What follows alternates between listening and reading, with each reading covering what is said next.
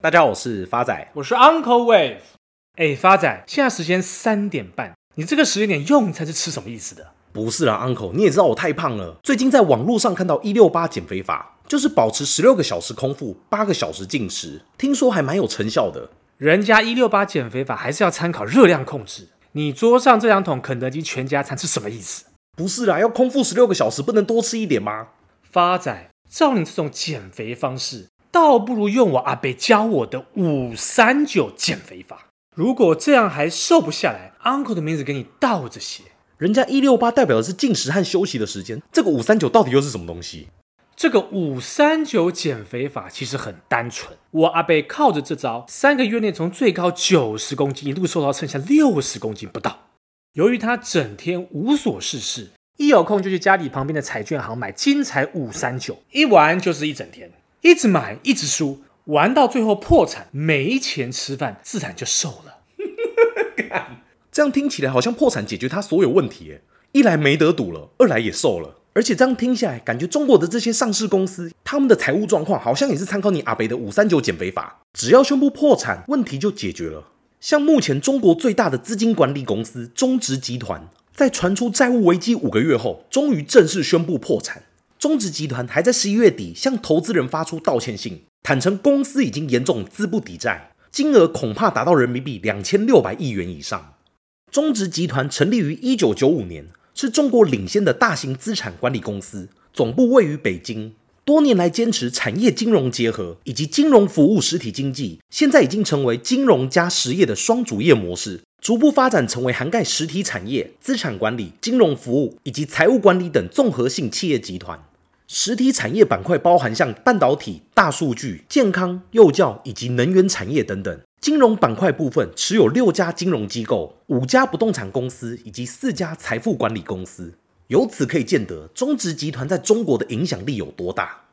目前，中国政府正在采取更有力的行动，以遏制中植企业集团日益严重的财务问题。就在十二月初的周末，北京警方发布通缉，逮捕了多名中植集团的高阶财务主管。这家没有上市的企业集团经营了几家向中国许多高资产的个人和公司销售的投资产品，这几个月来一直都没有支付该支付的利息。因此，警方立案调查是中国政府对于中植集团问题反应的升级。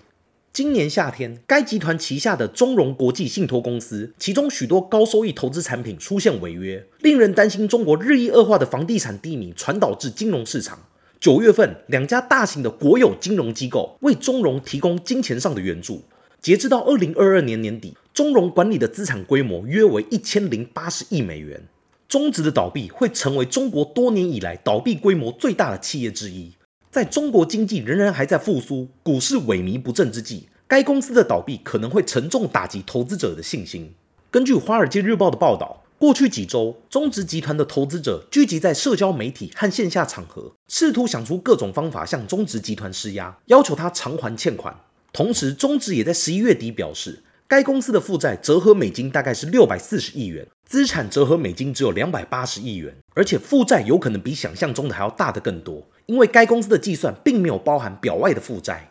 该集团的内部人士甚至表示，投资人能拿回的资金比例将会非常低。同时，一些中国的上市公司也因为购买中植的产品而蒙受损失。今年八月份以来，已经至少有十七家上市公司提交给证交所的文件中说，他们没有收到中融国际信托管理产品的利息或本金的付款。这些款项高达一点五亿美金以上。而且，中植的财富管理公司主要都是迎合中国高资产客人的需求。根据《华尔街日报》提供的资料。在中植集团旗下的财富管理公司要进行投资，其最低的投资门槛是四十二万美金，折合台币大概是一千三百万以上。而文件当中显示，中植去年提供的年回报率大概是七到八个 percent，其中最大的猫腻是中植的基金在选择投资标的方面几乎没有任何的限制。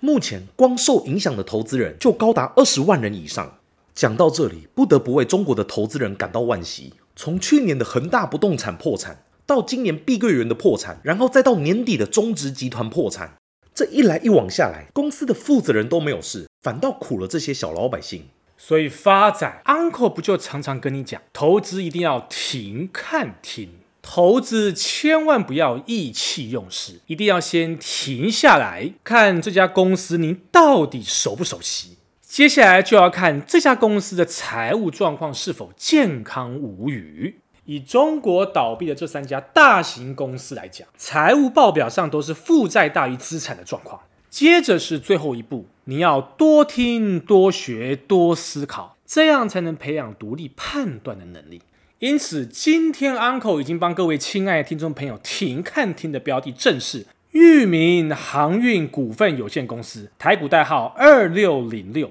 裕民成立于一九六八年八月二十九号，前身为裕民运输公司，原经营货车运输业务，后于一九八四年改组为裕民航运，为全球船东、钢铁厂、电厂提供散装航运运输的服务。Uncle 看好裕民的因素有三：第一个，财务面，裕民第三季合并营收为三十九点零一亿元，季增六点九个 percent，毛利率为二十三点七五个 percent，每股盈余为零点九亿元。第二个 Uncle 看好的因素为基本面，大陆是全球最大散装原物料进口国，美国则是谷物排名第二大出口国。回顾美中领导人会面，大陆多次祭出大豆外交，近期更传出大陆粮商向美国下单采购逾三百万吨大豆，预计明年运送。由于这波采购量远超于市场预期，多家谷物商解读此举可能是大陆正在囤货，增加国储库存，也有助于增加美中贸易关系。此前美中关系紧张，大陆转往最大谷物出口国巴西购买更便宜的大豆等。而目前巴西面临国内部分河流干旱等气候因素干扰，影响谷物的运送。今年巴西谷物出口量破纪录，超过美国，带动中小型船舶运价。预估今年美国出口大豆至大陆约两千八百万吨，巴西出口大豆至大陆约八千两百万公吨。市场也预期今年大陆政府粗钢减产力道将减弱，渴望增加铁矿砂进口需求。铁矿砂生产旺季预估递延至第四季，将带动海峡型船舶需求。各大矿商均看好明年铁矿砂产量将优于今年。世界钢铁协会预估。钢铁需求逐步恢复，今年全球钢铁需求成长为一点八个 percent，明年估成长一点九个 percent。在整体船舶供给端，因新船订单率偏低，加上船厂基于人力等因素缩减产能，并延后交船，有助于抑制供给量。预估二零三零年全球船队将有七成船舶不服现成能源效率指标及碳强度指标等法规，船度供给不足，将有助于支撑或推升运价。而裕民近期举行法说会。域名副总张宗良表示，铁矿砂生产旺季预估递延至第四季，带动海峡型船舶需求。十月海峡型指数较一到九月上涨三十个 percent。目前观察域名十一月营收将与十月相当，第四季营收会较第三季好，且因散装供给吃紧，在船吨数供给不足下，有助于推升未来的运价。预估明年平均日租金较今年为高，看好明年营运比今年更佳。张宗良也透露，裕民明年股息配发率会高达六十到八十个 percent。针对巴拿马运河因干旱导致塞港一事，张宗良也说，对散装航运影响较少，主要是目前都要竞标过运河，在竞标价约在四百万美元以下，散装船都采取绕道方式营运。巴拿马运河塞港时，从最早每日限制四十艘通过，到八到九月时限制三十二艘，若干旱持续，预估明年会降到一天十八艘。值得一提的是，据海运咨询机构 Clarksons 估计，目前新船订单占现有船比率仅八个 percent，来到历史低档。加上今年可接新船订单的主流船厂数量年减五十四个 percent，船厂乌期满档，从下订单到交船平均需要等待三点七年，创二零零九年以来最久，有助推升未来散装船舶的运价。第三个 Uncle 看好的因素为技术面。假如未来域名的股价有修正到四十六点二元以下，将会是非常甜蜜的买点。那么未来有可能会反弹到目标价为六十四元，预期报酬将近都还有三十八个 percent。Uncle 在此做一个总结：再大的公司也会有倒闭的风险，大家一定要记得，投资停看听，稳健又安心。最后，Uncle 也要感谢所有在 Mixer Bar 上的新朋友跟老朋友的留言支持跟鼓励，谢谢大家，我是 Uncle Wave，我是发仔，我们下次见。